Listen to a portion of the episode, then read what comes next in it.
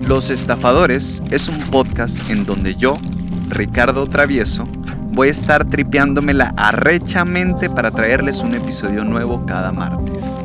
Sin temporadas, solo tú y yo revisando de pies a cabeza criminales de cuello blanco. En este caso, gente que falsifica, engaña y hasta asesina para ingresar miles de millones.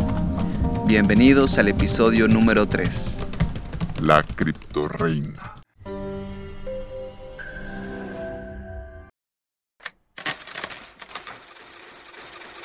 Hola, y antes de comenzar quiero confesarles que este proyecto es una locura. Es una locura, pero se está volviendo una gran forma de conectar con gente que también le interesa la mente de criminales que se dedican, digamos, a engañar profesionalmente. También una forma de conectar con familia y amigos que están regados por todo el mundo. Eh, también quería darles las gracias porque la semana pasada entramos al top de crimen real de México y eso es de verdad por todos ustedes. Muchísimas, muchísimas gracias. En el episodio de hoy hablaremos de una mujer que es brillante, del tipo de personas que se adelantan grados en la escuela, que aprende rápido, un monstruo pues. Veremos a la llamada asesina del Bitcoin, quien movió masas para luego desaparecer con una fortuna. Y qué fortuna, ¿eh? Porque fueron como 19 millones de, de dólares. El episodio de hoy trata de Ruya Ignatova, la criptorreina. Comenzamos. Ficha técnica.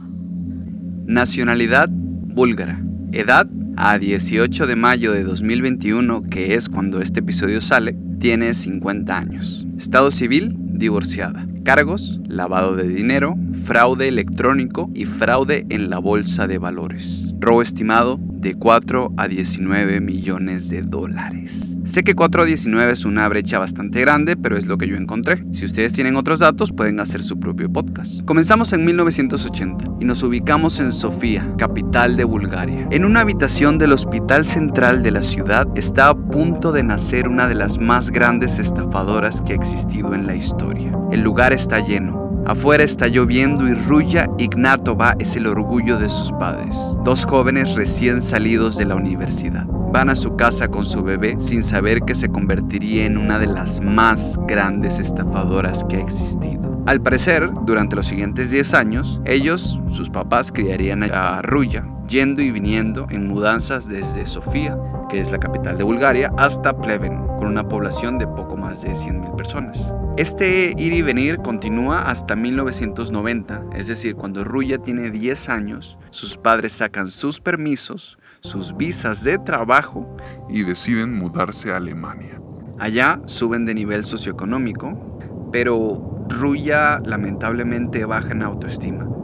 No solo se sentía fuera de lugar, estaba en un país extraño, en un idioma que no conocía y con gente de alta sociedad que tenía costumbres muy distintas a las suyas. Aproximadamente cuatro o cinco años después, Ruya fue adelantada del octavo al noveno grado por sus altas calificaciones. Es decir, era una puta genio. Porque esto se repitió unos cuantos años después. En la universidad, resulta que entró a estudiar Derecho y la carrera duraba cinco años. Ella la sacó en dos años y medio. No solo eso, sino que obtuvo con sus calificaciones el tercer puesto en todo el país. Cabe destacar que durante este tiempo, Ruya Ignatova estuvo como líder joven del Partido Demócrata Cristiano.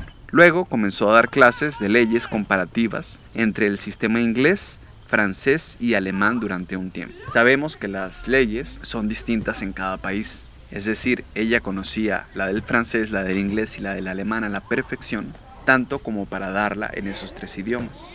Su vida cambiaría por completo cuando recibe una beca para estudiar otra maestría en Derecho en Oxford y se da cuenta que ya leyes no le atrae tanto. Hasta que se le ocurre la brillante idea, por eso digo que es un monstruo, de trabajar con números, inversiones y economía. Así que comienza a trabajar para McKinsey ⁇ Company, una compañía internacional que ofrecía, por aquel entonces, servicios de consultoría. Por supuesto, la capacidad de aprendizaje de Ruya, que era enverguiza loca, la ayudaría mucho porque de inmediato se volvió gerente de proyecto y poco después fue invitada a convertirse en socio. Paréntesis informativo. Para comprender a Ruya a partir de este punto es importante que analicemos la tríada oscura. Esto es el principal modelo que estudia la personalidad socialmente aversiva y la divide en tres dimensiones. Maquiavelismo, narcisismo subclínico y psicopatía subclínica. Desde la aparición de este modelo se han realizado gran cantidad de estudios, así como se han desarrollado instrumentos específicos que permiten evaluar las tres dimensiones de la triada de forma conjunta, es decir, un test, un poco, en pocas palabras pues entre los que destacan el modelo Dirty Dozen. Dirty Dozen, ¿sí, no? Como la docena sucia, pues. Este es un instrumento de 12 ítems, dividido en tres subescalas para medir cada uno de los rasgos de la tríada oscura. Que son, de nuevo, maquiavelismo, psicopatía y narcisismo. Ok, lo que voy a hacer es darles un poco el test para que ustedes sepan, eh, bueno, si están con gente o conocen gente que pueda responder totalmente de acuerdo a estas preguntas. Más de cinco, pues eh, preocúpense, ¿no? Número uno. Tiendo a manipular a los demás para conseguir lo que quiero. 2. He utilizado el engaño o mentido para conseguir lo que quiero. 3 he utilizado halagos para conseguir lo que quiero. 4. Tiendo a explotar a los demás en mi propio beneficio. 5. Tiendo a no tener remordimientos. 6. Tiendo a no preocuparme por la moralidad de mis acciones. 7. Tiendo a ser cruel o insensible. 8. Tiendo a ser cínico 9. Tiendo a querer que otros me admiren. 10. Tiendo a querer que otros me presten atención. 11. Tiendo a buscar prestigio o estatus. 12. Tiendo a esperar favores especiales de los demás.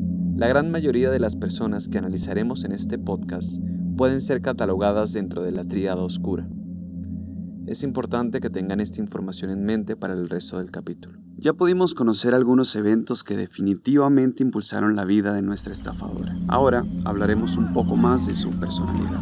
En 2014, Ruya se había convertido en una mujer segura de sí misma. De hecho, más que segura, en una especie de tiburón financiero que aniquilaba a cualquiera que se colocara frente a ella. Durante su estadía como socia en la compañía, Ruya trabajó para bancos alemanes, rusos, romanos y búlgaros.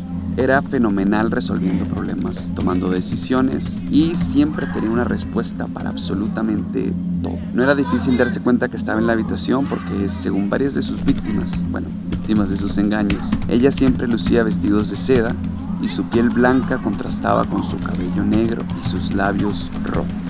Era una mujer imponente que en ningún momento piensas que te engañará. Recordemos también que para ese tiempo, 2014, ella era licenciada en Derecho por la Universidad de Oxford, máster en Economía de la Universidad de Constance, PhD en Derecho por la Universidad de Oxford y Constance, con tesis sobre litigios corporativos dentro de la Unión Europea. Es accionista de McKinsey ⁇ Company, tiene proyectos en la banca corporativa, es antigua CEO de un fondo de gestión de Bulgaria con 250 millones de euros. En 2012 le otorgaron el premio a la mujer de negocios del año en Bulgaria. Estructuró y puso en marcha una cartera de 75 millones de euros en fondos de inversión de riqueza. Y acababa de publicar dos libros en inglés, alemán y chino. Este es su año.